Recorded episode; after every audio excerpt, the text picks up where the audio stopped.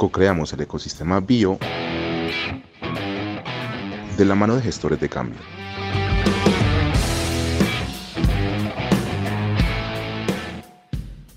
Por eso hoy, en otros relatos Biotech, invitamos al creador de Bioteduca, Alejandro Arango, o como a él le gusta que le digan, Alejo Lupín.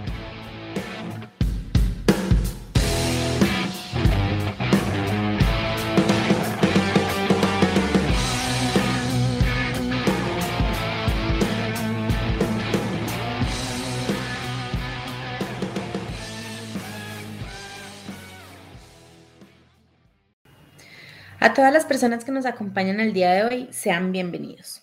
Para comenzar este episodio, les pregunto, ¿quién no ha escuchado alguna vez que la solución es la educación? En Colombia habemos muchos convencidos que realmente es una alternativa a la que se le tiene que dar cabida. ¿Y cómo no estar emocionados cuando nos acompañan personas que le apuestan a la educación? Y más si es propiamente para enseñar biotecnología. Hoy conversaremos con un convencido de que sí se puede. Démosle la bienvenida a Alejandro. Hola Alejo, ¿cómo estás? Hola Laura, ¿cómo te ha ido? Muy bien, muy contenta de tenerte aquí. No sé si has escuchado nuestros podcasts sobre biotecnología y otros relatos y sabes que este podcast nos gusta iniciarlo con algo de chispa. Por eso te traemos hoy una actividad. ¿Preparado? Preparadísimo, Laura. Bueno, la idea es que voy a darte una palabra y tú tienes que responderme sin filtro y sin pensarlo mucho. Lo primero que se te venga a la cabeza. Arranquemos. Primo. Vaya Andrés. Tornillo. Tres cuartos. Guirnalda. Mm, una rubia. Larva. Y mariposa. Playa. Mm, Capurganá. Alambre. Calibre 14. Piernas. Pierna, la de los humanos, porque la otra son patas. Triptongo. Eh, una serie de vocales unidas. Servilleta. Para secar. Avellana. Eh, similar a la, a la, nuez. Descremado. Eh, el, el, café sin, sin su crema. Espuma. Espuma eh, la espuma de la cerveza. Batuta. Mm, el, el, este palito que utilizan los, los, los, músicos para guiar las orquestas, creo. Escoliosis. No sé, alguna enfermedad. Listo. Ahora ya que conocemos un poquito de tus desórdenes mentales, vamos a entrar en materia. ¿Qué tal, Alejo? Si comenzamos contándoles a quienes nos escuchan quién eres, quién es ese Alejandro viajero, amante al café y a la buena cerveza que uno ve en redes sociales.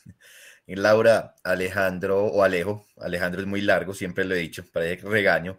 Entonces, Alejo, Alejo es un joven, todavía tengo 33 años, em, que le gusta viajar, no solamente viajar, sino también hacer investigación, acompañar emprendedores. Estudié en la institución universitaria Colegio Mayor de Antioquia el programa de biotecnología, me gradué por allá en el 2013 y luego tuve o realicé mi maestría en gestión de la innovación tecnológica. Todo esto para entender que desde la investigación se puede alcanzar los emprendimientos, se pueden alcanzar grandes innovaciones y de esta manera seguir impactando en el mundo, tanto en, temas económicos como sociales.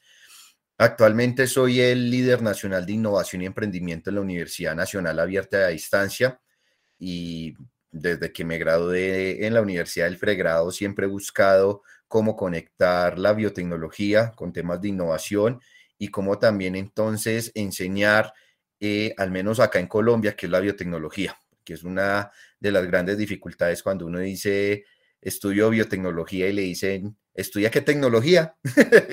entonces, hace parte de, una de las metas que tengo, eh, de poder entonces apropiar a las personas de que entiendan ese término que a veces parece tan raro, pero que se está volviendo fundamental en el sector económico en Colombia. Me parece genial. Alejandro Arango Correa. ¿Cuándo Alejandro Lupin? ¿De dónde sale eso? Listo, creo que el, el, el Lupino a Lupán se volvió de moda con Netflix. pero sí, nace justamente de ese mismo Lupin. Siempre me han gustado las historias policíacas y hace mucho tiempo, después de, leer algunas historias de Sherlock Holmes, conocí las, las aventuras de Arsène Lupin y bueno, me gustaron, me gustaron que era un caballero, era una persona, eh, puede ser ladrón, pero es un ladrón de cuello blanco que ayuda a las demás personas, un tipo Robin Hood en, en la época actual.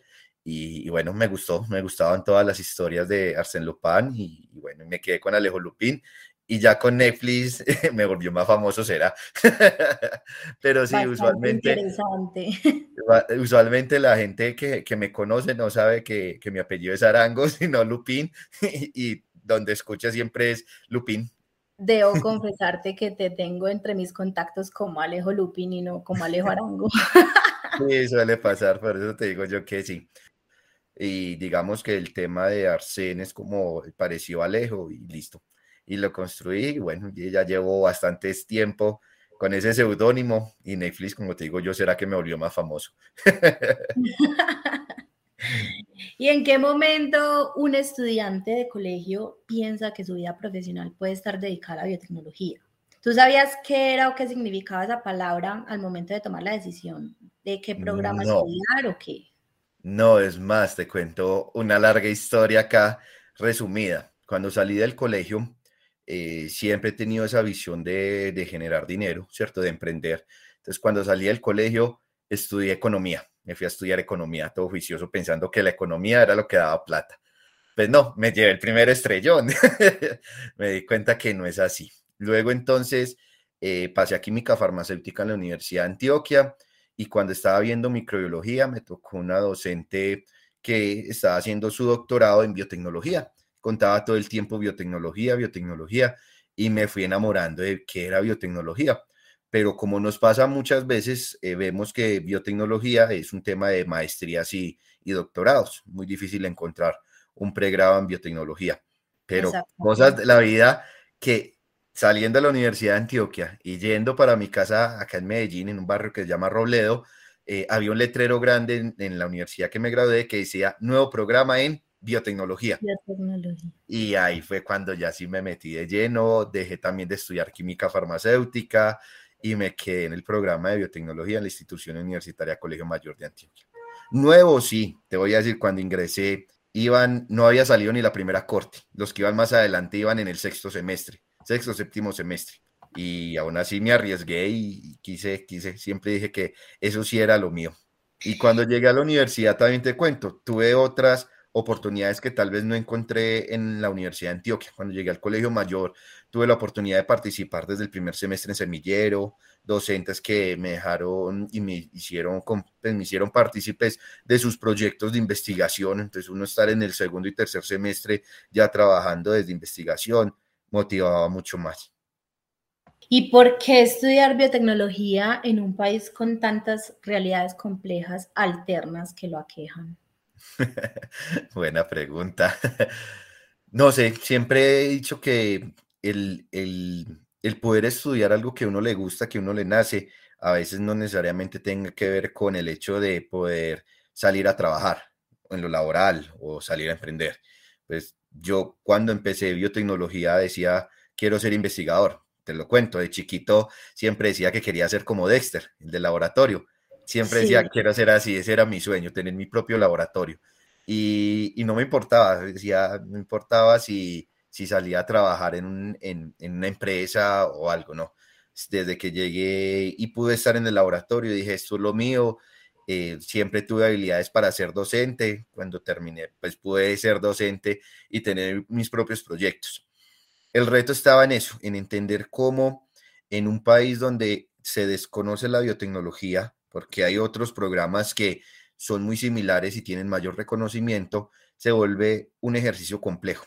Pero bueno, más adelante vamos a hablar de, cómo ir rompiendo esas barreras, pero en un momento cuando inicié a estudiar era mi sueño, era mi sueño ser biotecnólogo, era mi sueño estar en el laboratorio, era el sueño poder hacer cuanta cosa quisiera en investigación, poder probar y ensayar. Como te lo decía, llegar al Colmayor fue abrirme las puertas al laboratorio de, estar. Tanto así había momentos donde me quedaba hasta las 9, 10 de la noche, todavía.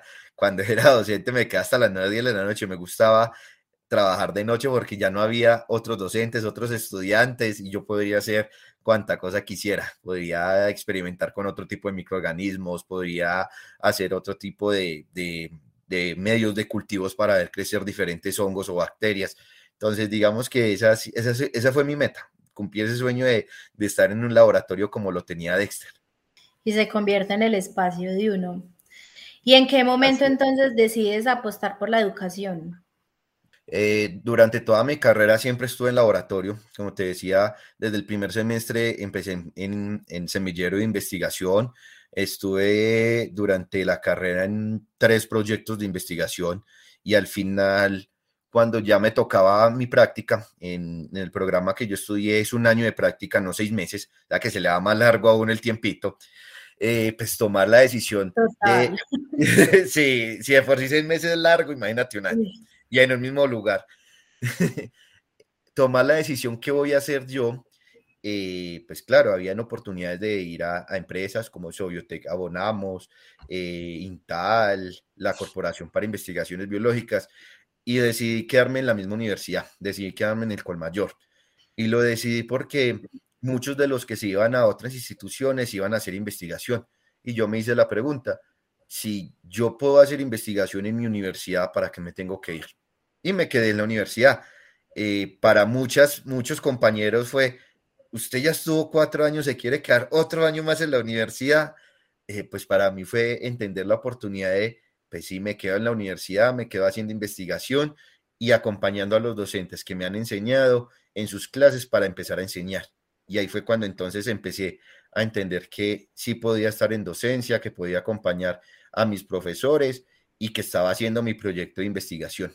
Y ahí entonces, digámoslo así, fue la primera oportunidad, tanto así el profesor eh, Juan Ricardo, que, que fue como mi, mi, mi, profesor del trabajo de tesis, eh, me llevaba a sus clases donde eran de primer semestre, los de introducción a la biotecnología, les daba clase, entonces digamos que ese fue el primer fogueo, el, primer, el primer intento de ser docente siendo todavía estudiante.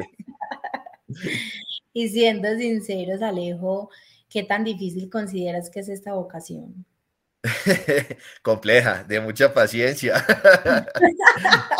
y de mucha y de mucha pasión también. Créeme que el ser docente y la vocación de ser docente va más allá del conocimiento es saber conectarte con los estudiantes, es saber entender a los estudiantes. Yo siempre le digo o le decía a mis estudiantes, yo en algún momento fui estudiante y entiendo la situación de cada uno de ustedes. Entonces, es, es generar esa empatía con el otro.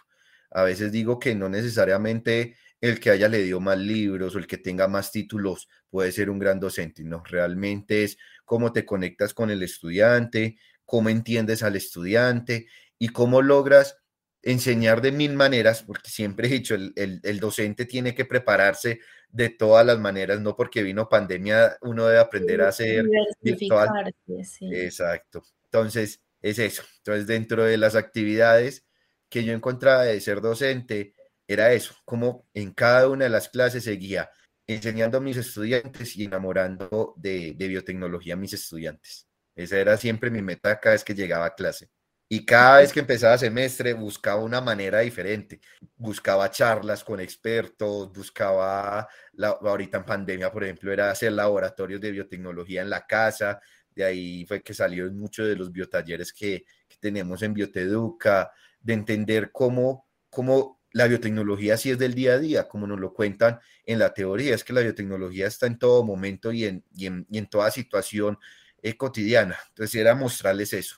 Entonces sí, no es solamente ser paciente, va más allá de eso. Ya quisiéramos muchos tener profes como tú. Yo creo que eso es lo importante cuando uno eh, resalta a unos profesores sobre otros. Bueno, Alejo, y conectando un poco eso que nos cuentas de ti, entonces, ¿qué es Bioteduca y de dónde surge la idea de crear Bioteduca? Bioteduca es, mm, lo, plante, lo voy a poner como lo planteamos y lo que es actualmente. Bioteduca nace con esa intención de ser una spin-off universitaria, es decir, una empresa que nace de la universidad, pero que no cumple los mismos objetivos de la universidad.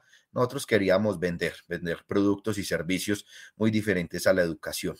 Sin embargo, en el tiempo fuimos cambiando esa visión, fuimos entendiendo que podríamos ser eh, una organización, todavía estamos en, en si es una organización sin ánimo de lucro o con ánimo de lucro, todavía lo pensamos, porque si queremos eh, que Bioteduca tenga un gran impacto, un impacto social y económico importante principalmente para los niños. Entonces, ahí estamos en la valía. Entonces, lo voy a dejar, somos una organización, todavía no sabemos si con o sin ánimo de lucro, seremos una organización que lo que buscamos principalmente es promover la biotecnología y lo que queremos es promoverla a partir de ejercicios formativos, participación en propuestas de desarrollo tecnológico e innovación y poder prestar diferentes servicios a partir de unos conocimientos que entre egresados del programa de biotecnología hemos logrado consolidar para poder entonces eh, tener en algún momento los recursos suficientes para seguir creciendo como Bioteduca. ¿Y por qué apostar por los niños y por los jóvenes? ¿Por qué llegar a los colegios y no a las instituciones de educación superior? Listo, muy sencillo. Vemos una tendencia eh, actual, que para nadie es un secreto, que tiene que ver entonces con la formación STEAM o la formación en ciencia, tecnología, matemáticas, ingeniería. Yo le sumo artes porque es importante que se está viendo en los colegios. Porque desde los colegios no se ha tenido un proceso formativo claro en investigación, ¿cierto? Hay unos colegios muy avanzados como otros no. Eh, todavía en muchos colegios, principalmente de zonas rurales, eh, conciben siempre las mismas asignaturas y, la vocación actual de, talento humano va cambiando. Entonces vemos como en este momento se habla de la cuarta revolución industrial y el desarrollo de APPs y, un sinnúmero de cosas. Pues nos basamos en eso, en esa oportunidad que hay en, en esa creciente de la metodología STEAM para llegar a los colegios. Tanto así, lo primero que dijimos en Bioteduca fue si en los colegios le están apuntando tanto a temas de robótica y todos los colegios están desbordándose comprando kit de robótica, pues ¿por qué nosotros no tener kit de biotecnología? ¿Y por qué no hacer el mismo ejercicio con biotecnología? Y ahí es que nace lo que te digo yo, esa promoción de la biotecnología a partir de unos productos que son los kits o unos servicios que son los biotalleres, para llegar a los niños, para que los niños empiecen a entender, así como lo entienden en robótica, en programación, en electrónica, que también se puede hacer biotecnología, que la biotecnología está también a la mano como están las nuevas tecnologías. Y es entender entonces eh, esa oportunidad que veíamos ahí y decimos, venga, echémosle mano a esto, venga, venga, emprendamos con un grupo de egresados, dijimos, listo, vamos a enseñar. Nosotros ya sabemos lo que, lo que sabemos en la universidad, y muchas en otras universidades deben de saber lo mismo. Todo el que haga un pregrado un posgrado en biotecnología tiene unas nociones básicas, pero lleve esas nociones a que lo entienda un niño. Y ahí es entonces volver a entender el ser docente. El ser docente es poder, más allá del conocimiento, más allá de ser el más experto, cómo lo logras transmitir y cómo logras hacer esa transferencia de conocimiento. Entonces, fue una oportunidad que encontramos en Bioteduca y, y por eso nos centramos en los colegios, porque en las universidades ya tienen sus programas académicos, ya tienen sus investigaciones. En los colegios veíamos claramente si mucho hacen un compostaje, pero ni saben cómo funciona el compostaje. No tienen claro qué está pasando adentro para que se transforme la materia orgánica en, un suelo fértil. Entonces vimos la oportunidad ahí y ahí nos hemos lanzado de cabeza. ¿Y quiénes componen ese equipo del que me vienes hablando? Listo, yo te educa como te digo, todos somos egresados de biotecnología. Eh, yo soy el, el mayor y los demás fueron estudiantes míos que, que, me siguieron en esta corriente. Entonces, en esos está Julián. Julián es un egresado de biotecnología del 2017, 2017-2018, no recuerdo bien. Eh, él ha trabajado en investigación principalmente en el desarrollo de bioinsumos, biofertilizantes, biopesticidas, entonces, digamos que tiene una experiencia muy fuerte en, el desarrollo de estos bioinsumos. Tanto así, esa es una de las líneas de productos que vamos a tener en Bioteduca, el trabajo de, biopesticidas principalmente en plagas, de, en plagas del campo, del agro. Está Marcela Mora, Marcela para mí ha sido una de mis estudiantes estrellas, siempre se lo he dicho, y, y es una excelente mujer, una científica, ha trabajado así desde el primer semestre en semillero, ha participado en diferentes actividades. En este momento es joven investigadora y aún así pues sácate tiempo para hacer actividades con Bioteduca. Está Gustavo Castaño, quien digamos fue la primera persona que conmigo iniciamos todo este desarrollo de Bioteduca. Gustavo tiene experiencia principalmente en cultivos de tejidos vegetales, entonces de ahí es que sale una de las líneas de los productos que es de Cora In Vitro, que es a partir de la de plantas in vitro más desde el tema decorativo. Sí, y cada vez nos, nos, nos, reinventamos tanto así. Bioteduca ha sido una inspiración para otros egresados de, de nuestro programa de biotecnología. Eh, al principio me decían los, pues, los del grupo que, que nos estaban copiando, yo les decía que no, que antes me alegraba mucho que otras personas nos vieran como unos inspiradores para que también hicieran el mismo ejercicio y que no nunca nos van a copiar, cada uno tendrá su propio método y su manera de vender. Entonces, digamos que hay una diferencia. Entonces, Gustavo fue eh, el egresado con el que empecé temas de Bioteduca. Y por último está Luis Fernando. Eh, Luis eh, inició con, con, una fortaleza en investigación en este momento. Por cosas de la vida, no ha tenido tiempo para estar con nosotros. En este momento él, él, se fue por una línea de mercadeo y está trabajando con una empresa grande de Colombia, pero siempre está dispuesto a volver. Yo siempre he dicho que quienes amamos la biotecnología, por más que hagamos otras cosas, siempre queremos estar ahí. Entonces somos nosotros cinco los que conformamos Bioteduca. Luis, Julián, Gustavo, Marcela y mi persona. Muy interesante. Bueno, y la idea es, qué pena ahí, Laura, te interrumpí. La idea también cuando creamos Bioteduca era un tema de, esto es de todos los egresados de biotecnología. Aquí no, no queremos que solamente estemos nosotros cinco, siempre hemos pensado en algún momento que pueden participar docentes, estudiantes, egresados. Entonces, sí es de dar claro que Bioteduca es una expansión, porque queremos, al menos yo lo, siempre lo he visionado y se lo he dicho a, los, a, mis, a mis compañeros y equipo, es si queremos que Bioteduca crezca y esté en todo lado, tenemos que tener muchas manos para seguir creciendo, porque nosotros cinco no vamos a, a llegar a ni, a ni a pasar fronteras de aquí de Antioquia. Pues siempre hemos dicho a seguir creciendo. Sí. Bueno, y retomando un poco, eh, despertar interés, ¿qué tanto tiene que ver con la parte tangible y experiencial que puedan derivar de las diversas iniciativas para despertar este gusto? Como el tema de biotecnología es un tema nuevo, muy novedoso, que para muchas personas no lo entienden, la manera más fácil de explicar que la biotecnología es a partir de ejemplos, ¿cierto? Entonces, cuando te, te preguntan, ay, ¿qué es biotecnología? Uno pone el ejemplo de la cerveza, de la elaboración del yogur, de los medicamentos. Hoy en día con el COVID ha sido más fácil la explicación desde las vacunas. Sin embargo, desde Bioteduca nos consolidamos en, las actividades que llamamos los biotalleres. Y son esas actividades que llevamos a los niños desde casa y que en esta virtualidad eh, empezamos a, a, exponerlo muy interesante porque los niños dentro de su gusto, su recreación y de todo, encontraron una manera diferente de aprender. Entonces les enseñamos los biotalleres, por ejemplo, explicándoles qué es la levadura y cuál es la función de la levadura en la elaboración de pan. Entonces, más allá de, de enseñar a hacer pan, es explicarles claramente que cómo funciona la levadura, qué es un proceso fermentativo y cómo e, esos microorganismos que aunque no los vemos hacen que la masa del pan crezca y de esa manera entonces se vuelve más llamativo el, elaborar el pan. O por ejemplo hay uno, un biotaller que llamamos el medidor de pH. Para nosotros en biotecnología el pH es muy importante para diferentes procesos y siempre vemos el pH o, la, o el equipo que vale millones de pesos o las tiritas para que cambian de color.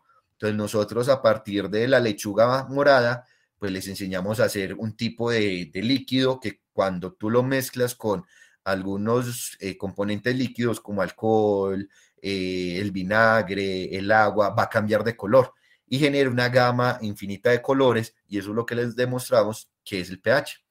Entonces, es lo que buscamos con los biotalleres, el de extracción de ADN, que a muchas personas les gusta que a partir de banano o fresa se dan cuenta que hay ADN y les decimos que pueden seguir utilizando la técnica con cualquier otro elemento ser vivo.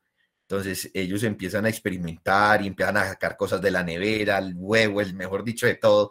Y, se vuelve interesante es por eso, porque despertamos ese, ese, e, esa ingenuidad o esa creatividad que hay dentro de cada niño por querer conocer qué es más biotecnología, por querer más hacer.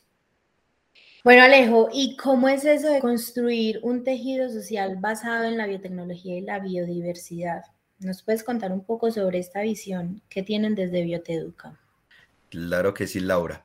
Lo que buscamos es que todos los procesos biotecnológicos que vamos a hacer desde Bioteduca impacten socialmente, ¿cierto? Que es lo que venimos haciendo y trabajando con los biotalleres, que no solamente los niños conozcan qué es biotecnología, sino también sus padres, que realmente se vuelvan replicadores de la información que es biotecnología, para que nos dejen de preguntar, ¿y eso de qué trata? sino que ya se tenga entonces un constructo, un tejido social sobre ese término, que nos quede claro cuando hablemos de biotecnología. Eso es lo que llamamos el tejido social, de cómo entonces empezamos a apropiar el término biotecnología a partir de unos ejercicios que vienen promulgados desde los niños, que sus padres aprenden con los niños y que se puede seguir contando con otros padres, otros hijos para que se replique. No tanto cultura científica porque no estamos en una rigurosidad científica, pero sí es lo que tiene que ver con el término cultura y costumbres. Cuando tú logras apropiar un conocimiento se te vuelve costumbre, se te vuelve cultura. Por eso es que muchas veces pensamos que la receta de la abuela es la que cura mejor que cualquier medicamento. Es por eso, por la cultura, la costumbre que se logra dar con ese conocimiento que es totalmente apropiado. Entonces, desde el tejido social, eso. Y desde el tema de la biodiversidad, creo que para nadie es un secreto que Colombia tiene un gran potencial. Somos el segundo país más megadiverso y que dentro de esos conocimientos ancestrales que, sí, que existen en las diferentes regiones, nosotros estamos encontrando esa oportunidad para desarrollar productos y servicios. De ahí entonces es por qué nosotros no solamente nos basamos en temas de formación para la biotecnología o ciencias, como lo llamamos para la biotecnología, sino también cómo creamos productos y servicios a partir de esta biodiversidad. Te contamos, en Bioteduca, por ejemplo, hasta ahorita, hasta marzo, logramos desarrollar un proyecto con Celsia, una empresa muy innovadora de acá de Colombia, una empresa de energía, principalmente del Valle del Cauca, y logramos reforestar, o, tenemos la intención de reforestar algunas fuentes hídricas en el Valle del Cauca, y logramos propagar más de mil plantas entre robles y cedros. La idea es continuar y alcanzar una meta que ellos tienen de un millón de árboles. Entonces, aquí encontramos cómo los cultivos de tejidos in vitro, aunque los trabajemos en forma decorativa, realmente tenemos un trabajo propio para poderlo desarrollar. Vemos, por ejemplo, la oportunidad en el achote, una semilla que tiene colorante. Entonces, queremos trabajar con las comunidades para que puedan ellos empezar a sembrar achote y poder entonces darse cuenta que este condimento tiene un alto valor en el mercado, que puede llegar a ser mucho o puede llegar a costar mucho más que el mismo café, que es uno de nuestros productos principales. Con decirte que a veces yo que conozco muy de la mano a empresas que, que compran achote, a veces les toca comprarle a Perú, porque aquí no hay las, la, la capacidad o la cantidad que requieren. Eso hablando de biodiversidad, como te decía, también desde los productos que queremos elaborar de principalmente en biopesticidas, ¿cierto? Entonces nos estamos aislando unos microorganismos, unos hongos entonopatógenos, es decir, que atacan a ciertas plagas, principalmente insectos, para poder entonces desarrollar productos. Te lo voy a poner así de sencillo. Imagínate un producto a partir de hongo que se pueda aplicar en la casa para matar esa plaga que se llama cucaracha, ¿cierto? Entendiendo que la cucaracha realmente no es que sea plaga, tiene unos muy buenos beneficios, solamente que eh, a veces en su reproducción eh, empiezan a, generar caos en las casas. Pero imagínate, es un tipo de producto biológico tipo hongo que lo apliquemos y que, que se mueran las cucarachas. Mm, como te digo yo, he aprendido de, de la experiencia laboral que llevo que las investigaciones deben ir más allá del artículo y la ponencia creo que ese conocimiento que generamos tanto en investigación debemos de empezar a aplicarlo y a desarrollarlo. Creo que por eso, mm, desde mi experiencia laboral, más desde el, desde tema biotecnológico, ha sido siempre ese reto de, de enseñarle a mis mismos profesores, a mis mismos estudiantes, a personas externas, que hay que ir más allá. Si realmente es desde una investigación planteamos un problema, pues solucionemos el problema con ese resultado, no lo dejemos en, en el artículo que a veces ni siquiera las personas del común y corriente leen el artículo. Entonces, digamos que esa ha sido una de mis metas en temas de, de, innovación, de desarrollo tecnológico, de transferencia tecnológica, que realmente tenga impacto, que lo que hagamos en los laboratorios tenga impacto, que realmente llevemos a, a solucionar el problema como se planteó. Alejo, ¿y cuáles son esos indicadores que tiene Bioteduca para medir el impacto que tienen sobre sus estudiantes y sobre el fomento de la biotecnología en Colombia? El primero creo que el más sencillo es el de la participación en los biotalleres.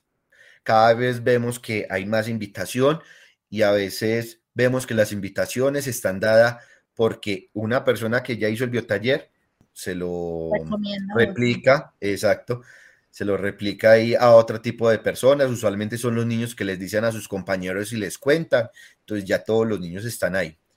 Eh, otro indicador que tenemos es el, si tenemos recursos y los recursos que hemos tenido, ¿qué vamos a hacer con ellos? Hoy en día trabajamos muy de la mano con Colegio Mayor y sus laboratorios, pero sí nos hemos pensado a futuro que tenemos que tener nuestro propio laboratorio. Entonces, pensarnos eso nos hace decir cuántas ventas deberíamos de realizar, cuántas personas deberían de comprar nuestros productos. Esa es una tarea que te lo digo, están pendiente desde hace como 15 días y que es lo que nos va a dar el direccionamiento, si es con o sin ánimo de lucro. Eh, otro indicador importante es justamente cómo eh, a las personas que participan dentro de nuestros espacios, eh, al finalizar le preguntamos si es claro que es biotecnología y no lo saben responder. Para nosotros eso es muy importante. El voz a voz, para nosotros, más que las redes sociales, el tema del voz a voz ha significado mucho. Siempre les decía a, mis estudiantes. Marcela, por ejemplo, es la que maneja redes sociales y todo lo relacionado y le decía a, veces que no necesariamente un negocio funciona por sus redes sociales y nos hemos dado un poco cuenta de eso, que la gente está más pendiente de, hasta de nosotros, de nuestros perfiles, que las más redes sociales propias de, de Bioteduca o de Cora in Vitro. Eso es porque, digamos que entre las experiencias que va teniendo cada uno, o entre ese reconocimiento, a veces en el sistema de ciencia, tecnología e innovación, reconocen más a la persona que, que, que, que la organización donde trabaja. Entonces, buscamos también fortalecer dentro de nuestras redes de contactos que podamos generar un mayor impacto. Yo siempre les decía a, mis chicos, nosotros estamos a seis personas de conocer a quien usted quiera. Quiere conocer a, al presidente de Estados Unidos, yo estoy a tres pasos de conocerlo y la otra persona me conoce a mí. Entonces, digamos que esa es una de las características hoy en día y de las tecnologías que lo permiten. Y, el último indicador que buscamos dentro de Bioteduca es justamente cómo Bioteduca empieza a aprovechar o a generar alianzas entre empresas y universidades para hacer los desarrollos como tal que ese es el indicador que hemos venido trabajando fuertemente para no solamente quedarnos en Colmayor, y por eso decidimos entonces buscar a Celsia y buscar otras entidades que se han enamorado de este proyecto y que sabemos que se siguen sumando. Bueno, y relacionando un poco eso que dices, quisiéramos eh, relacionar un poco todo eso que nos vienes contando con los diferentes énfasis en las universidades. Por ejemplo, nosotros reconocemos que hay universidades con un componente muy fuerte en investigación, como la nuestra, la Universidad de Antioquia. ¿Tú dirías que a qué se deben esas diversas líneas que surgen en las universidades en materias de biotecnología? Una buena pregunta. No, yo creo principalmente tiene que ver con el investigador. El investigador es el que pone las líneas claramente. Bueno, el investigador y el sistema. Y lo digo desde el sistema, entendiendo MinCiencias o lo que era Colciencias, cómo va direccionando sus estrategias.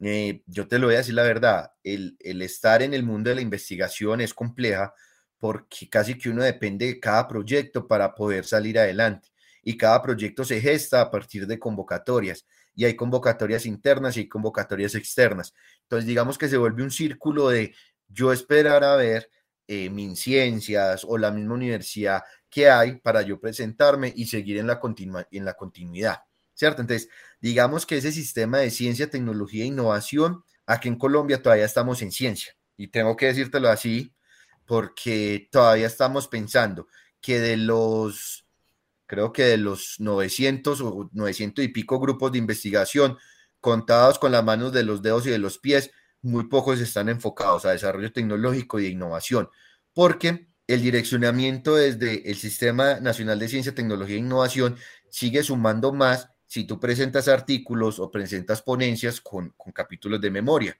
cuando realmente puede haber un alto impacto en que ese conocimiento lo pueda llevar a las empresas y logres empezar a hacer procesos de innovación o transferencia tecnológica. Eso no te lo suma ni siquiera MinCiencia, sabes cómo contabilizarlo a veces, ¿cierto? ¿Qué pasa entonces? Que a diferencia de otros países donde realmente, y te lo voy a decir porque conozco el caso, un proyecto de investigación que le interese a una empresa, la empresa invierte mucho dinero en dólares, logra entonces que esos grupos de investigación no requieran participación de convocatorias de ciencia, porque es que tienen un aliado ahí que fortalece el desarrollo tecnológico y la innovación. Entonces, es un ejercicio que desde el sistema nos estamos todavía centrando mucho en artículos, fuera del sistema donde debería conectarse las entidades públicas y las empresas, no están dando los aportes idóneos y vuelve y juega el mismo ejercicio. Entonces, como no tenemos aportes, nos toca seguir haciendo investigación y desarrollo, o investigación básica y aplicada. ¿A qué lleva esto, Laura? A que el direccionamiento que da los líderes de investigación lo vamos a encontrar casi siempre en investigación y esto hace que estemos siempre como buscando el pesito para mantenernos en el tiempo y no somos capaces de entender, como te lo decía ahora, cómo si resolvemos un problema que está descrito desde el planteamiento del problema, podemos crecer, podemos buscar nuestros propios recursos y empezar a ser innovadores y no necesitar tanta convocatorias de investigación, sino que lo logremos eh, desde la innovación. También hay que decir la verdad, a veces eh, pasar o romper o, brincar esos valles de la muerte, como se le conocen, que es decir, cómo paso de investigación a desarrollo tecnológico y cómo paso a la innovación, es complejo, ¿cierto? Y no necesariamente tiene que ser siempre como uno lo escucha, o con patentes, o con un montón, no. Lo que debemos de hacer es cómo entender que un resultado de investigación dado en un artículo, porque es conocimiento, lo transformamos en un producto y en un servicio. Y cómo a partir de un producto o un servicio empezamos a recoger recursos. Pero para llegar a eso, tenemos que empezar entonces a fortalecer el emprendimiento o la cultura del emprendimiento de los investigadores. Pasa como lo vemos hoy en día y volviendo al tema del colegio, y por eso digo yo que el tema de los colegios me parece una oportunidad muy grande, y es como le enseñamos a nuestros niños justamente a que sean unos emprendedores. Te lo digo de esta manera, había una compañera que me decía, ay, imagínate que mi hija está con una compañerita haciendo stickers para vender stickers en el colegio, pero no sé si la voy a dejar. Yo le decía, ¿cómo que no? Al contrario, tiene que enseñarle, tiene que mostrarle en cuánto lo debe vender, qué costo va a tener, porque eso a ella le va a dar unas fortalezas para que a futuro siga siendo una emprendedora. Pero si a nosotros nos cuartan desde el principio, no lo vamos a ver tan fácil. Entonces, en ese fomento a la cultura emprendedora para los investigadores, y aquí entonces vuelvo y, y vuelvo al tema, es enseñarles cómo ese conocimiento que tienen puede realmente volverse un producto, un servicio. Un producto, un servicio porque soluciona una necesidad, porque tiene que ir o lo necesita una empresa o lo necesita un municipio, un departamento. Es entender más allá de, del artículo y, y es ver que sí se puede ofrecer algo, porque si estamos solucionando un problema, lo podemos hacer. Y otra característica que nos pasa como investigadores, que a veces planteamos problemas para el mundo y no nos damos cuenta que en Colombia o en el territorio donde estamos hay problemas que requieren de investigación y requieren solución. Entonces nos pensamos unos proyectos, unas propuestas por allá en las nubes, cuando no nos damos cuenta que ni siquiera desde afuera de la universidad pueden haber unos problemas muy, muy, muy urgentes que los podemos resolver con investigación, que se pueden volver producto y servicio y que podemos darle una, una solución con impacto económico y social. Entonces, ¿tú crees que enseñar sobre investigación y hacer investigación relacionada con biotecnología en Colombia se vuelve relevante cuando se aplica en la industria o cuando más? Cuando entendemos que la ciencia no va sola que la ciencia va con tecnología e innovación, que cuando planteamos una investigación es para solucionar el problema y para llegar al problema no solamente basta con el artículo, sino con el producto o el servicio, como hacen países potencia, Estados Unidos, Corea, Alemania, cuando se plantea un proyecto de investigación es para solucionar con un producto, no solamente para el artículo. Entonces tenemos que, como te decía ahora, cambiar esa visión de solo ciencia. Tenemos que pensarlo en conjunto, en ciencia, tecnología e innovación. Yo qué voy a generar de nuevo conocimiento para llevarle un desarrollo tecnológico, para que después del desarrollo tecnológico logre tener un impacto social económico. ¿A partir de qué? Del, del producto o servicio que se tenga no necesariamente tiene que ser la misma universidad o el investigador que lo venda. Puede ser que se le ofrezca una empresa para que lo haga. Puede ser que se cree un spin-off, una startup. Puede ser un sinnúmero de mecanismos de transferencia tecnológica que lo pueda lograr.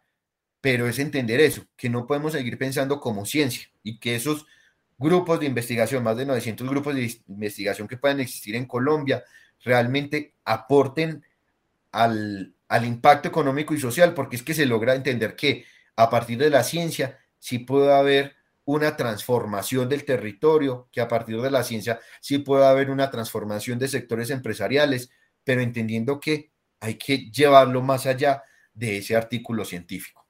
Entonces, esa es la respuesta, Laura. No podemos quedarnos solo en ciencia. Tenemos que seguir entendiendo esa escala. E innovación. Sí, señor. Y por eso las tres, yo creo que te has dado cuenta, que pena y te interrumpí, siempre encuentras las tres palabras juntas, CTEI, Ciencia, Tecnología e Innovación, o Investigación, Desarrollo e Innovación. Esa es la clave, ahí está la clave. Y ahí está la clave como países como Corea del Norte saben que no solamente basta con el desarrollo o con, o con la investigación, hay que llevarlo a finalidad. Y que claro, que puede ser que en ese ejercicio investigativo muchos de, los resultados no sean de, de, innovación o de impacto, pero sí se está al menos entendiendo que lo que hace la universidad tiene una finalidad clara, que es solucionar un problema, una necesidad. Bueno, Alejo, y no podemos ya tocando este tema dejar pasar tu faceta como emprendedor, porque sabemos que no solo has creado Bioteduca. ¿Cómo se liga la educación con el emprendimiento en tu vida? ¿Qué puntos en común has identificado? Una muy sencilla. Todo lo que he aprendido lo he terminado desarrollando. Por ejemplo, uno de, una de las empresas que, tengo, pues, que, he construido, digo que he construido porque esa me quedó en stand-by hace como ahorita en pandemia, eh, justamente tiene que ver con, con, mi estudio de la maestría. En la maestría me, me di la oportunidad de conocer unas grandes personas y, decidimos construir un negocio eh, de consultoría en gestión de la innovación tecnológica pues estábamos haciendo la maestría en gestión de la innovación y nosotros sabíamos de gestión de la innovación, ¿por qué no crear una empresa, cierto? Y entre varias personas que, que estábamos ahí, digamos que logramos identificar unas fortalezas en cada uno y creamos consultores infinitos, ¿cierto? Infinito entonces en relación al, mundo infinito que existe en la innovación, porque cuando hablamos de innovación, sí es una palabra de moda, pero que a veces no queda tan claro qué es, pero encontramos, digamos, en esa conceptualización de infinito, que existen diferentes galaxias de la innovación. Entonces están el ADN de la innovación y es como nosotros, cada uno de la persona al interior de una empresa se vuelve innovador, pero también hablamos de cultura organizacional para la innovación, pero también hablamos de gestión tecnológica, también hablamos de gestión de la innovación, entendiendo el modelo que debería seguir la empresa y bueno, y un sinnúmero de galaxias que, que redundaban ahí el tema de innovación. Y lo que hicimos fue conformar un equipo donde cada uno tenía su experiencia y con lo que aprendíamos en clase fortalecíamos nuestro conocimiento y salíamos a vender ese tipo de servicios, servicios de innovación a partir de lo que veíamos en clase, cómo lo aplicábamos en las diferentes empresas.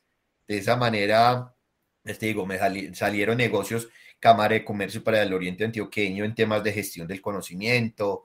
Eh, yo estuve hasta antes de pandemia, como te decía, fuertemente trabajando actividades de cultura innovadora en el Club Campestre, mm, con, con una empresa de electrónica, los acompañamos en gestión tecnológica para determinar un tipo de tecnología que venía desarrollando. Entonces, vimos mucha oportunidad. ¿De qué? Del conocimiento volvamos a Bioteduca, lo mismo. El conocimiento que aprendimos en biotecnología, que lo tiene cualquiera de los egresados de biotecnología, lo vimos como una oportunidad. Entonces, claro, nosotros vimos biotecnología vegetal, de ahí nace la idea de tener decora in vitro. Nosotros vimos microbiología 1 y 2, de ahí entonces entendemos que hay unos hongos que tienen la propiedad de atacar algunos insectos y que podríamos aislarlos, ensayarlos con los insectos y después entonces hacer un tema de bioformulado. Eh, hablamos, por ejemplo, de biotecnología de alimentos. Me gusta mucho acompañar a, a, estudiantes de gastronomía. En el Colegio Mayor también hay un programa de gastronomía y acompañarlos a ellos para que vean el potencial desde la gastronomía de cómo entonces implementar, no sé, elementos o materias primas eh, orgánicas, ancestrales, naturales, y que le den esa propuesta de valor a valor agregado a sus productos. Entonces, es del conocimiento que ya hemos generado, yo siempre lo he visto así, cómo entonces lo podemos llevar a cabo. Y la segunda manera de cómo he emprendido siempre ha sido acompañando a, a otras personas jóvenes a montar sus negocios, porque digamos, ya con la experiencia que yo tengo de construir negocios, pues puedo enseñarle a otras personas. De ahí que he acompañado varios emprendimientos y usualmente siempre quedo de, de, socio con los emprendimientos. Entonces trabajé un tiempo algo que llamaba Turismo por Antioquia, en el cual era una, una aplicación web que buscábamos transformar sitios turísticos con alta propuesta de valor. Y yo sin saber de turismo y sin saber de páginas web, pues acompañé el ejercicio de cómo crear verdaderamente propuestas de valor. Entonces, claro, me volví sociedad de, de, de, mis chicos. Algún día lo conocerán y el chico, es más, el chico así de historia le cuento, lo conocí cuando estaba en el colegio y ya tiene sus veintitintos años, 22, 23, ya es ingeniero de sistema es muy agradecido todavía conmigo porque él dice que en un evento donde podían haber personas muy tesas en desarrollo web, yo me fijé en el equipo de él, siendo ellos apenas unos estudiantes de colegio. ¿Y cómo es trabajar de la mano con esas empresas? ¿Cuáles dirías que son los aspectos más relevantes que todos deberíamos saber antes de embarcarnos en la aventura de emprender? O de buscar quién nos ayuda a fortalecer ese emprendimiento que vamos gestando. Listo, Laura, lo primero, y siempre se los digo a todos, es encontrar un buen equipo. Y un buen equipo no es mi amigo, ni mi familiar, ni nada de eso. Es una serie de personas que le van a aportar al negocio, ¿cierto? ¿Por qué? Por una frase que yo siempre les digo, el primer enemigo del negocio es el socio. Si tú no encuentras un socio que realmente le mete la mano como le mete uno, un socio que realmente esté enamorado, olvídate, Laura. Ahí no va eso para ningún lado, porque entonces uno como emprendedor ya tiene dos tareas empujar el emprendimiento de uno y empujar el socio. Empujar el socio. No, no, no, no, no. Entonces, claro, lo más importante es encontrar ese equipo ideal. Eso es una, una meta de las que son más difíciles. Usualmente los emprendedores se desmotivan por eso.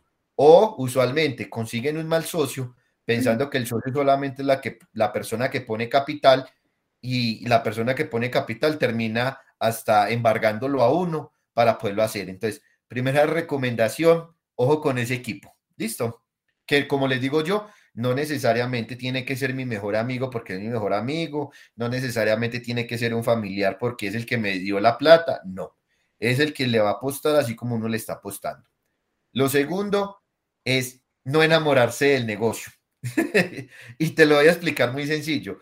Es que el negocio es para enamorar el otro, para que el otro me compre, no para yo mismo comprarme. Entonces, Para comer de la mercancía. Ah, algo así, ¿cierto? Entonces, claro, muchas veces uno escucha, no es que uno se tiene que enamorar de la idea, no, no, no, no, Enamor, enamore al cliente. Usted sabe qué tiene que hacer, pero enamore al cliente. Si usted no sabe enamorar al cliente, no va para ningún lado. Olvídese, nunca va a lograr tener ventas. Y para enamorar al cliente, tienes que entender qué es lo que necesita el cliente. Y claro, como emprendedores a veces nos, nos pasa que, decimos, ah, no es que a mí me van a comprar mis amigos.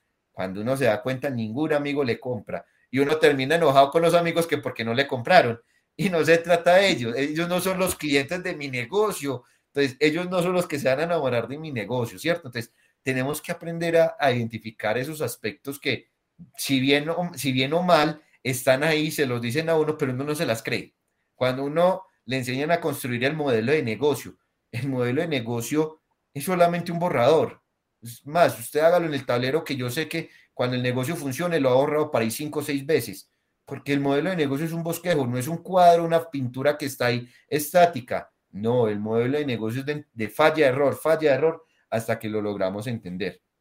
Pero las dos principales que, pues, recomendaciones que les doy es en serio, la, del socio, créanme que esa es, esa es vital. Y la segunda es en serio, no se enamoren de la idea, enamoren al otro, enamoren el que les vaya a comprar, porque si no, no hay nada. Acuérdense que una empresa, si no vende, se quiebra. Entonces, si usted come o se me catea sus cosas, ahí no hay nada. Alejo, y eh, fusionando un poquito ambas, es que es genial contigo porque son las dos caras de la moneda. Yo quisiera preguntarte, mm, ¿qué consejo le darías a un docente que quiera comenzar a incorporar esta ciencia con los planes educativos que actualmente se imparten en los colegios? Listo. Que es el otro lado de, de todo este asunto. Volvemos al tema del conocimiento y es entender el docente o la persona que quiera arrancar desde el conocimiento, cómo lo va a enseñar, ¿cierto? ¿Cómo lo va a transmitir? Y entender a quién se lo va a transmitir. No es el mismo rigurosidad transmitirle a un estudiante de último semestre de universidad a un chico de tercero o cuarto de primaria. Entonces, lo primero que tenemos que hacer es reconocer nuestras habilidades. Yo se los digo, dentro del equipo puede haber alguno que les digo, no, usted no va a exponer y no me da pena decírselo. ¿Por qué? Porque lo conozco, ¿cierto? Porque sé que no va a ser. Conozco otros que tranquilamente le puedo decir, vaya, dícteselo a los estudiantes de último semestre, porque tiene esa rigurosidad, porque tiene ese, ese temperamento más fuerte. Entonces, lo primero es entender qué sé yo, cuál es el conocimiento que yo tengo como docente y cómo lo voy a transferir. Lo segundo es entender cuál es el alcance o cuál es la finalidad de yo transmitir el conocimiento. Entonces, si es solamente que conozcan un concepto, si solamente es identifiquen, no sé, la célula o realmente qué es lo que desea. Y por último, tiene que ver entonces cómo lo voy a hacer, ¿cierto? Casi como, cuando uno dice en emprendimiento, ¿qué es, para qué sirve y a quién le sirve? Esas tres preguntas téngalas ahí siempre. ¿Qué es, para qué sirve y a quién le sirve? Y es entender eso. Es, entonces, yo, ¿a quién le voy a servir? qué es lo que voy a enseñar y para qué lo voy a enseñar. Entonces, claro, en el caso de Bioteduca es muy sencillo, seguir captando personas, seguir captando niños.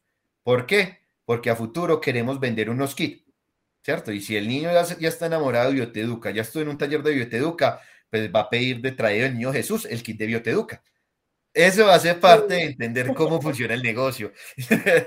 Listo. Sino que yo le decía un poco más porque, por ejemplo, yo recuerdo que yo en el colegio vendía gomitas y donde supieran que uno vendía gomitas de anotación y suspensión. Entonces es muy, es muy curioso cómo un educador puede adaptar este tipo de enseñanzas a los planes que se imparten en los colegios, porque no es fácil en un colegio que te suspenden por vender gomas, pues poder enseñarle em, de emprendimiento a los estudiantes. No, y te lo digo, la universidad es más difícil. En la universidad, para nadie es un secreto que el emprendimiento parece que fuera la materia de relleno. Tanto así, yo, yo doy emprendimiento e innovación y la primera clase que les digo es, no esperen que aquí van a salir empresarios, olvídense. Yo aquí les voy a dar las herramientas para que el día que ustedes no tengan trabajo o, o no consiguieron trabajo, monten su propio negocio. Así, de cruel soy, no, pero no es crueldad, es una realidad. Por lo mismo que les digo, porque en temas bio, mm, bueno, no, y yo creo que ya en muchas, en muchas carreras vemos que cada vez es más difícil conseguir trabajo, ¿cierto? Y que a veces, como se decía en un momento, el emprendedor no es que, eh, eh, o la persona que es emprendedora es porque nació así. No, yo creo que ya el entorno nos vuelve emprendedores. Eh, tanto así hay momentos donde muchas personas, después de tener trabajos de 10, 15 años, se vuelven emprendedores. Pero saben que esas personas lo logran entender por lo que les digo yo, porque saben que tienen un conocimiento tan fuerte que son capaces de decir, no, esto yo soy capaz de venderlo. Entonces, es entender eso. Es primero entender que desde la universidad el tema de emprendimiento debe pasar de ser una materia rellena a realmente tener herramientas suficientes para tener ideas o generar ideas, tener entonces herramientas de ideación, tener herramientas de creatividad, tener herramientas para desarrollar modelos de negocio, tener herramientas para hacer prototipados o productos mínimos viables. Solamente una serie de actividades de herramientas que usted en cualquier momento lo va a entender. Pero no se trata la charla de, la política de emprendimiento, la charla de yo no sé quién, o vamos a ver los, las teorías de administración. No, eso dejémoselo para el que estudia economía y todas esas cosas. Y más en un país, pues más en nuestra área, que nosotros salimos es a, crear empresas de base bio porque no hay o son muy pocas las que hay en el país. Entonces, qué importante que eso se, se adhiera a las políticas de, de educación de nuestro país. Sí, así es. Entonces, es eso. Y ahora, entonces, llevándolo al colegio, es lo mismo, es entender cómo a los chiquis les empezamos a mostrar diferentes temáticas, a veces yo lo digo, al memorizar. Es que vemos sociales como desde, desde tercero de primaria hasta once y aún así nos preguntan cuál es la capital de, no sé, de Kuwait y ninguno sabe, ¿cierto? Y uno dice, Kuwait, ¿dónde está esa vaina que yo nunca la había escuchado? Entonces, es entender que, que el aprendizaje no es memoria, ¿cierto? Es más, me gusta un cuadro que hay de las maneras como aprendemos. Y cuando aprendemos visualmente o cuando escuchamos o cuando escuchamos y vemos, aprendemos mucho más. O cuando hacemos, escuchamos y vemos, aprendemos casi el 70%. Entonces, eso tiene que ver con las dinámicas de enseñanza. Y ahí entonces, reitero, es, ¿por qué ser docente? Por eso, porque logro entonces conectarme con mis estudiantes para que aprendan, no para que memoricen, no para que olviden al otro año el entonces el hacer, el escuchar y el ver son las maneras las mejores maneras de aprender. Si tú ves, eso hacemos en Bioteduca. Les enseñamos haciendo y nosotros lo hacemos. Les contamos y lo ven a partir de diapositivas. Entonces, logramos entonces conectar ese qué hacer como el cómo hacer y cómo debe de ser. Y de esa manera logramos hacer una gran actividad de aprendizaje. Eso es lo que debería uno enseñar y eso es lo que uno debería de llevar. Y de esa, de esa misma manera funciona el emprendimiento. El emprendimiento, por eso dicen muchas veces que hay que quebrarse tres veces. Es por eso. es literalmente por eso, porque es que la primera vez nos vamos a ciegas. No, ya la primera vez aprendimos a ver cómo era. La segunda nos volvimos a quebrar porque no sabíamos cómo se hace. Después de la segunda sabemos que tenemos que ir haciéndolo paso a paso. En la tercera nos volvimos a quebrar porque ya nos dimos cuenta que no supimos vender, no supimos escuchar. Entonces ahí vamos a escuchar. y ya la cuarta, usted ya supo ver, escuchar y hacer y ya se fue. Y ya con toda. Bueno, y yo quiero preguntarle al Alejandro emprendedor y al Alejandro educador, el mismo en una sola persona, ¿qué nos hace falta para fortalecer ese sistema de ciencia, tecnología e innovación que, del que hablábamos hace un rato? El culturizar. Ahí vuelve el tema de culturizar. es muy importante el apropiar los términos de desarrollo tecnológico e innovación. Yo en este momento donde estoy trabajando, te puedo contar que es una universidad gigantesca que está en todo, el, en todo, en todo Colombia y, y, no vas a creer que todavía veo muchas falencias en, en cuando yo estoy con un investigador que él me entienda los temas de desarrollo tecnológico y de innovación. Entonces, claro, cuando me pongo a ver a profundidad, es un tema de la, cultura, la culturalización del Sistema Nacional de Ciencia, Tecnología e Innovación. Ha estado en la ciencia. Tanto así, muy pocos dentro del ministerio pueden hablar tranquilamente de desarrollo tecnológico y muy pocos casi con una mano de innovación, ¿cierto? porque apenas lo estamos entendiendo. Pues claro, si nosotros queremos que nuestros investigadores logren ese, ese, ese punto de entender desarrollo tecnológico e innovación, pues tenemos también entonces que empezar a formar a esas personas que están adentro del ministerio, que tú misma lo sabes, a veces por cuestiones políticas no es que tengan la mayor experticia, entonces ahí nos falta culturizar. ¿Ahí qué te puedo decir? pues hay una gran oportunidad, hay una gran oportunidad para Conexby, para Bioteduca, para todo el que quiera llegar a hacer esa culturalización o apropiación social del conocimiento para dar a entender qué son los desarrollos tecnológicos o la innovación. Yo te digo que a futuro yo me sueño un Bioteduca siendo un capital venture, un, un, pues un modelo que podamos decir queremos invertir en todos esos desarrollos tecnológicos que hay en biotecnología, porque claro, hay muchas oportunidades desde la investigación, pero desde el desarrollo tecnológico y la innovación, como lo decías ahora, estamos crudos, muy crudos. Tan crudos que el gobierno dice que estamos o vamos para un sector económico en bioeconomía y le pregunta a la gente qué es bioeconomía y no sabe ni siquiera qué es bioeconomía, ni siquiera ya lo, lo entienden, ¿cierto? Entonces, es una gran oportunidad para los que tenemos el conocimiento. Ya el reto está en cómo entonces empezamos a implementar ese conocimiento. Ahí es donde les vuelvo y les reitero, esta es la oportunidad de empezar a apropiar a las personas de cómo entonces vamos a lograr pasar de ese montón de artículos a desarrollos tecnológicos e innovación. Te lo voy a contar, como me lo dijeron alguna vez unos expertos que me formaron en, temas de innovación y me, y me decían, es que yo no sé ustedes para qué los colombianos se ponen a hacer patentes de invención sabiendo que Colombia anualmente produce 250, 300 patentes de invención y, Estados Unidos produce 200 mil patentes de invención. Cojan esas 200 mil patentes de invención y las vuelven patentes modelos de utilidad. Es decir, las mejoran y las aplican a los territorios de ustedes y ya, pare de contar. Entonces, claro, es lo mismo. ¿Cuántos artículos tendremos nosotros acá en Colombia que usualmente en estas mediciones de MinCiencias em, aparecen los artículos sobre los artículos y, puedo decirte que más de 20, 25 mil artículos al año, pues ya los artículos están, empecemos a tomarlos y hagamos desarrollos tecnológicos y de innovación. Tenemos el conocimiento, tenemos la teoría en los artículos, empecemos a aplicar esa vaina. Y eso me hace tocar otro punto álgido y yo quiero preguntarte qué consideras tú que podremos hacer para evitar la fuga de cerebros. Lo primero es buscar aspectos que mejoren o motiven el quehacer diario de nuestros investigadores. Es decir, muchas de las universidades hoy en día tienen unos, unas políticas de estímulos sobre la producción de, de artículos pero es eso, por eso nos seguimos quedamos en la ciencia, porque estamos estimulando los artículos. Si nosotros realmente tuviéramos eh, la fortaleza de estimular el tema de desarrollos tecnológicos de innovación, lo veríamos mucho mejor. Muchas de las personas que se van del país a buscar mejores trabajos o que son contratados, a veces el estímulo es algo salarial, ¿cierto?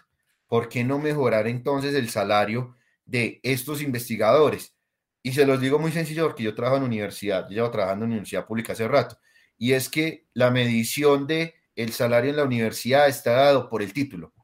Entonces, puede ser el que tenga maestría, somos 10 que tenemos maestría, pero unos se destacan más en investigación y tendrán por artículos eh, esos estímulos, pero por ejemplo en el caso mío, yo a veces digo, yo lo hago porque soy emprendedor y me gusta, pero de resto nadie seguiría detrás de mis pasos porque no hay un estímulo para ser emprendedor dentro de un grupo de investigación, ¿cierto? Porque el estímulo está dado en la ciencia. Entonces, lo primero que tenemos que hacer es mejorar los estímulos. Parece muy importante. Eh, dentro de ese mejoramiento de los estímulos, también hay que hacer una fortaleza desde MinCiencias para empezar a tener más convocatorias en desarrollo tecnológico e innovación. Y pasa lo siguiente, sale una convocatoria de MinCiencias por, no sé, por proyectos que que hay tres, como ha pasado en las últimas veces, que hay tres mecanismos. Mecanismo uno para proyectos de investigación, mecanismo dos para desarrollos tecnológicos y tiene que ir de la mano con otra entidad. Ahí no importa la entidad. Mecanismo tres, temas de innovación con una empresa. Cuando tú te ves en el ejercicio final, cuando salen los resultados, al mecanismo uno se presentaron mil proyectos de investigación, pero solo aprueban 10. En el mecanismo 2 se presentan 10 y aprueban 10. Y en el mecanismo 3 se presenta uno y podrían aprobarse 10. ¿Qué es lo que pasa ahí? Es más, es un tema solamente de interpretación, es entender. Y esa interpretación se las voy a poner todavía más sencillas. Y es que, claro, como la motivación está en la ciencia, ¿qué pasa con el investigador? Termina o finaliza un proyecto de investigación, se le ocurre cualquier otro tipo de idea y vuelve y arranca otra investigación. Y no le da continuidad al resultado que tiene. ¿Por qué no le da continuidad? Porque ahí no hay motivación de nada, ahí no hay estímulo que lo lleve a hacer el desarrollo tecnológico y la innovación. A él le sale más ganador arrancar otra investigación donde tenga otros resultados, donde tenga otros artículos y donde pueda tener ahí un mayor reconocimiento. Entonces, es entender que si el resultado no solo terminara ahí y se rompiera ese valle de la muerte entre el artículo y el desarrollo del tecnológico, porque hay más presupuesto, pues siga por ahí, siga por la línea. Pero eso es lo que nos pasa a nosotros como investigadores acá en Colombia, que como la motivación está en investigar, entonces acabo investigación y vuelvo y arranco otra. Y me quedo ahí como en un círculo de, de solo investigar y no innovar esa solución al problema. Y lo vemos, como les digo yo, en esas convocatorias nuevas de mi ciencia, donde hay oportunidad de seguir, pues claro, casi nadie se presenta porque casi nadie quiso seguir con ese desarrollo tecnológico de innovación. Qué triste. ¿Tú sientes que educar sobre biotecnología y pertenecer al ecosistema vivo en Colombia ha valido la pena? Sí, con lágrimas, sudor y todo, sí. sí, no, sí, créeme que en contra de la corriente, como uno diría, eh, en contra de, de, cualquier pronóstico, sí, me he sentido feliz porque los logros que he podido tener, tanto en Bioteduca como docente, me llevan a, a que ese sea mi motivador. Por eso les digo yo que el estímulo a veces no necesariamente tiene que ser el, el dinero, para mí es motivador que un estudiante me diga, profe, es que por usted amo la carrera, profe, es que yo quiero ser como usted cuando me gradúe, o, o, o sencillamente un niño decirle a uno, ay, ya sé que es una bacteria, eso es mucho decir, que un niño le diga que es una bacteria, ya sabe que es una bacteria y un hongo, uno queda como, wow, lo estoy logrando, ¿cierto? Entonces, ese es, esa satisfacción que uno tiene al poder decir, si voy por buen camino porque estoy haciendo las cosas bien. Entre tanta dificultad, le alegra a uno eso, el poder escuchar. El, por ejemplo, acá compartir con ustedes, ya para mí es una victoria, una victoria muy importante el, en decir, voy bien en temas bio, voy bien enseñándole a otras personas a enamorarse del tema bio. Bueno, y una pregunta obligada que hacemos a todos nuestros entrevistados. ¿Cómo ves la biotecnología en Colombia en 10 años? Eh, eh, ¿En realidad o en expectativa? Una, se los digo por los dos. En expectativa, porque... ¿Cómo así? Porque no puede ser una realidad nuestra expectativa. eh, no, porque para eso, en, temas de, de, innovación, hay algo que llama la perspectiva tecnológica. Y por perspectiva tecnológica, nosotros no vamos a tener unos escenarios favorables de la biotecnología para allá 25 años. Entonces, en la expectativa no puede ser en la realidad, ¿cierto? Entonces, la expectativa, claro, la expectativa es que el gobierno nacional está apostando a un sector biotecnológico, eh, hay una, un ejercicio fuerte de personas independientes como ustedes que quiere apostarle a biotecnología, eh, hay unos sectores empresariales que ven como una gran oportunidad la biotecnología. Y a 10 años podría darse un buen inicio, y lo digo como un buen inicio, porque vamos apenas a entonces a entender y lograr medio apropiar a las personas de qué es la biotecnología. Esa es la expectativa, es la realidad, perdón. la expectativa, no, la expectativa, yo quisiera que diéramos un paso gigantesco, que una persona que, que le mueva la biotecnología esté en un alto cargo público para que nos dé un empujoncito. eh, la, la, la expectativa entonces es justamente entender que requerimos un esfuerzo, mm, así como cuando uno lo dice en, en, términos de innovación, de la triada o de la triple hélice, que realmente nos unamos sector público, principalmente universidades, organizaciones y gobierno con las empresas privadas para darle un mayor enfoque. Entonces, creo que la primera tarea que tuviéramos que hacer para llevar la expectativa a la realidad es consolidar todo un ejercicio, no sé, tipo clúster o tipo, o tipo escenario de desarrollo económico en el país a partir de la biotecnología, donde esté el gobierno, ¿cierto? Hablando de gobierno, no solamente el gobierno nacional, sino los diferentes eh, gobernantes territoriales y locales, alcaldías y gobernadores, que también esté entonces las diferentes universidades que tengamos programas o grupos de investigación en bio que dejemos de ser egoístas y nos juntemos todos para trabajar colaborativamente, porque también hay que decir, los egos investigativos son muy fuertes y a veces no queremos trabajar sino los unos con los mismos y ya. Y por último, que la empresa privada sea capaz de desligarse un poco del quehacer o del objetivo de la empresa y que se enfoque en bio. Es decir, que una empresa de alimentos como el grupo Nutresa entienda que no es solamente alimentos, sino que lo llama alimentos y biotecnología y que dentro de su talento humano que tenga empiece a entender que sí requiere personas que conozcan del concepto de biotecnología, que no solamente es el ingeniero de alimentos, que no solamente es el ingeniero industrial, sino que se abra esa oportunidad. Pero también para alcanzar esas oportunidades, se los tengo que decir, tenemos que unirnos, tenemos que unirnos todos los que hacemos parte del tema biotecnología. Yo se los digo, yo en algún momento cuando salí de la universidad me soñé teniendo una federación de biotecnólogos, ¿cierto? Entendiendo federación como la agremiación. No, yo también he tenido ese sueño. no, no, eso, como la agremiación de todas las personas que hemos estudiado biotecnología, ya sea como pregrado o como posgrado, pero que sea esa consolidación.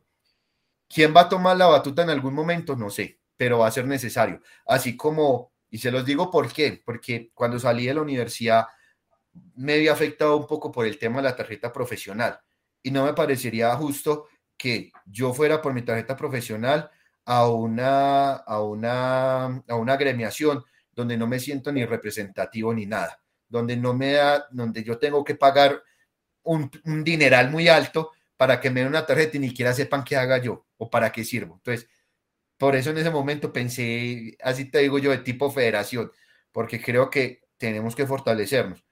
Pero hay que ser sinceros, nosotros en biotecnología somos como islita aparte que nos da mucha dificultad conectarnos y que cuando nos conectamos nos damos el saludo así de ojito, hola, ¿qué más? Y seguimos Entonces sí. Entonces digamos que esas son las tareas y por eso te lo digo yo que para mí la expectativa no es está a 10 años, la realidad está por ahí a 25 años, porque nos falta mucho, nos falta mucho para crecer. Si queremos, se los digo, si queremos estar tan fuerte como el sector, eh, no sé, jurídico, como los abogados, nos va a tocar hacer un trabajo muy fuerte y muy largo. Sobre todo largo. Bueno, Alejo, no vamos a dejar que te vayas sin que nos enseñes a cultivar plantas en tarros de compota. Ese taller es como una simulación de un cultivo celular o qué enfoque le dan.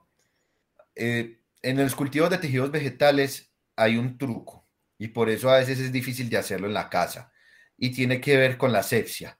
Es más, en cultivos de tejidos no se habla hasta de asepsia, sino esterilización del espacio. Entonces, usualmente para hacer cultivo de tejidos vegetales en casa, sí deberíamos tener un espacio totalmente estéril. Entonces, eh, bastante alcohol, casi que incinerando el espacio. No lo intenten en casa. algo así, algo así. Usualmente nosotros en el laboratorio utilizamos cámara de flujo laminal, pero les cuento, hay cámaras de flujo laminal caseras, económicas. He conocido ya dos personas, un egresado y un, amigo profesional que es del Centro Internacional de Agricultura Tropical. El primero, el que les digo del CIAD, eh, logró hacer cámaras de flujo laminal con filtros de, incubadoras de, hospitales que ya no servían y logró enseñar en comunidades rurales, en el Sucre, en, en Amazonas y en Chocó creo que fue, a hacer cultivos de tejidos vegetales. Le llevó su cámara hecha, hechiza totalmente, a partir, como les digo yo, de filtros de incubadoras de bebé y les enseñó a la gente del campo a hacer la siembra. Entonces, interesante. Un día esto les, les mando el reportaje para que lo tengan y conozcan a Roosevelt, una persona muy inteligente que, que ha enseñado la biotecnología en el campo realmente.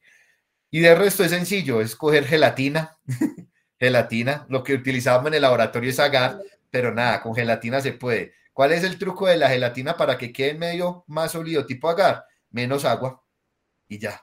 No le echen tanta cantidad de agua como dice el sobrecito, sino que le echan tres cuartos. No le echen la taza completa, sino tres cuartos. Ese es el truco para que quede más sólido. Y los reactivos, uno en el laboratorio utiliza medio MS, es un medio muy convencional que se puede conseguir fácilmente, costoso porque vale alrededor de 500 mil pesos, 250 gramos, pero con sal de cocina, triple 15 y eh, agua de coco, puedes hacer el medio cultivo en casa. Entonces la gelatina, el agua de coco, el triple 15 y la sal es lo mismo o son, son insumos similares al MS y con eso se puede lograr un medio de cultivo en casa. Entonces, ¿qué es? Caliente la, el agar con la gelatina, cuando esté caliente y ya esté hirviendo, que ya esté el agar disuelto, tú agregas em, como una copita de agua de coco, eh, adicionas como una cucharada y media de triple, de triple 15, que es un fertilizante muy económico, y le agregas, sí, muy común, y le agregas media cucharadita de sal, revuelves eso cuando esté caliente y luego lo sirves en tartos de compota, ya. Y ya después, cuando se enfríe, es donde te digo yo que viene el tema difícil de controlar, que es el de la contaminación, porque entonces ahí, a la hora de sembrar, si no está todo el material estéril, entonces, como es un medio muy nutritivo, ay, bueno, y se me olvidó, y una cucharada de azúcar. Ese es muy importante. Porque las plantas, aunque las plantas son, producen pues su propio alimento, eh, son autótrofas, eh, sí requieren en procesos de cultivo in vitro un arranque, un inicio. Entonces el, el azúcar les estimula el crecimiento y por eso es necesario darles azúcar a los medios de cultivo, no a las plantas cuando ya están sembradas en campo, pero sí en los medios de cultivo y ya, entonces el tema está, cuando yo siembro la planta, el, pedacito de, de, hoja o el pedacito de tallo tiene que estar totalmente estéril, porque cuando yo la siembro, si no está estéril, me contamina el medio de cultivo, y si el medio de cultivo está contaminado, pues me va a matar el arbolito o la plantica. Y aparecen hongos y bacterias y otro montón de cosas. Uno de nuestros biotalleres tiene que ver con eso, con enseñarle a los niños que en el alrededor siempre hay microorganismos. Que no los veamos no significa que no estén. Entonces lo que les enseñamos es, preparan un medio de cultivo a partir de gelatina, eh, caldo de costilla y azúcar, van y cogen muestras de cualquier lugar de la casa, hasta ponen monedas, sus, sus manos, de todo. Y a los días eh, miran que crece y crecen un sinnúmero de colores y un sinnúmero de, de microorganismos. Y les decimos eso, que aunque no los vemos, ahí están. Bueno, Alejo, hemos llegado al final de este maravilloso espacio y para finalizar queremos pedirte que nos regales algunos datos de contacto porque ya sabemos a quién nos tenemos que dirigir en caso de necesitar información sobre docencia, sobre biotecnología en general, sobre emprendimiento, sobre un montón de facetas que tienes. Entonces, eh, ¿qué hacer en caso de necesitarte? Listo, Laura. Para hablar de temas de biotecnología y cómo enseñar biotecnología, pues les recomiendo buscarnos en, en Bioteduca, en Facebook e Instagram, arroba Bioteduca. No termina en K, termina en K, pues no termina en CA, sino en K. Eh, también entonces ahí pueden comprar nuestras planticas en Decora In Vitro. De manera general, temas de biotecnología, ahí en Bioteduca y Decora In Vitro. Eh, de mi parte me pueden encontrar como Alejo, Alejo-Lupín. ya le contaron por qué el Lupín, ¿cierto? sí. Y ahí me pueden escribir, ahí sí en Instagram, se los digo que contesto más fácil. Facebook nunca miro, entonces si es en Instagram, eh, ahí se entretiene un rato con las fotos mías viajando por todo lado, que muchas veces me molestan que no trabajo, sino que viajo. Yo sí creo. y bueno, bueno, ahí me pueden contactar. Eh, siempre dispuesto a enseñarle a jóvenes a emprender. Es de lo que más me gusta, que me cuenten cuáles son sus ideas para acompañarlos a desarrollar productos y servicios y negocios. Eh, también si quieren en algún momento una charla en temas de biotecnología o en temas de innovación o cómo pasar de la investigación a la innovación, me pueden escribir. Eh, como les decía, actualmente estoy en una nueva universidad, soy el líder nacional de innovación y emprendimiento, entonces ando liderando procesos eh, fuertes para poder transformar una universidad a nivel nacional. Esto ha sido uno de los retos más grandes que, he tenido porque ya dejé de, de, tener, no sé, cuatro grupos de investigación a tener como 68, una cosa así. Dejé de pronto de acompañar, sí, dejé de estar en una universidad de 5 mil estudiantes a una de 165 mil. Entonces, Creo que es la universidad más grande que tiene Colombia en este momento. Sí, y que está en todo territorio. Entonces, bueno, ando moviéndome. Entonces, bueno, y me pueden encontrar o, me pueden escribir al WhatsApp. Creo que Laura se ha dado cuenta que, que respondo siempre, tardecito, pero respondo. Sí. Y, mi número es 310-420-9814, lo que les puede ayudar a todos, a toda la comunidad de ConexB, con todo el gusto, Laura. Bueno, y recuerden que pueden encontrarnos a nosotros también en nuestras redes sociales como arroba conexb. Estamos muy activos en Instagram y siempre dispuestos a escucharles. Muchísimas gracias por regalarnos este espacio, Alejo, y estamos infinitamente agradecidos. No, a ustedes muchísimas gracias por esta invitación y siempre que lo quieran ahí estaré para acompañarlos. Esperamos que hayan disfrutado este espacio tanto como nosotros y los esperamos en un próximo episodio de Biotecnología y otros relatos.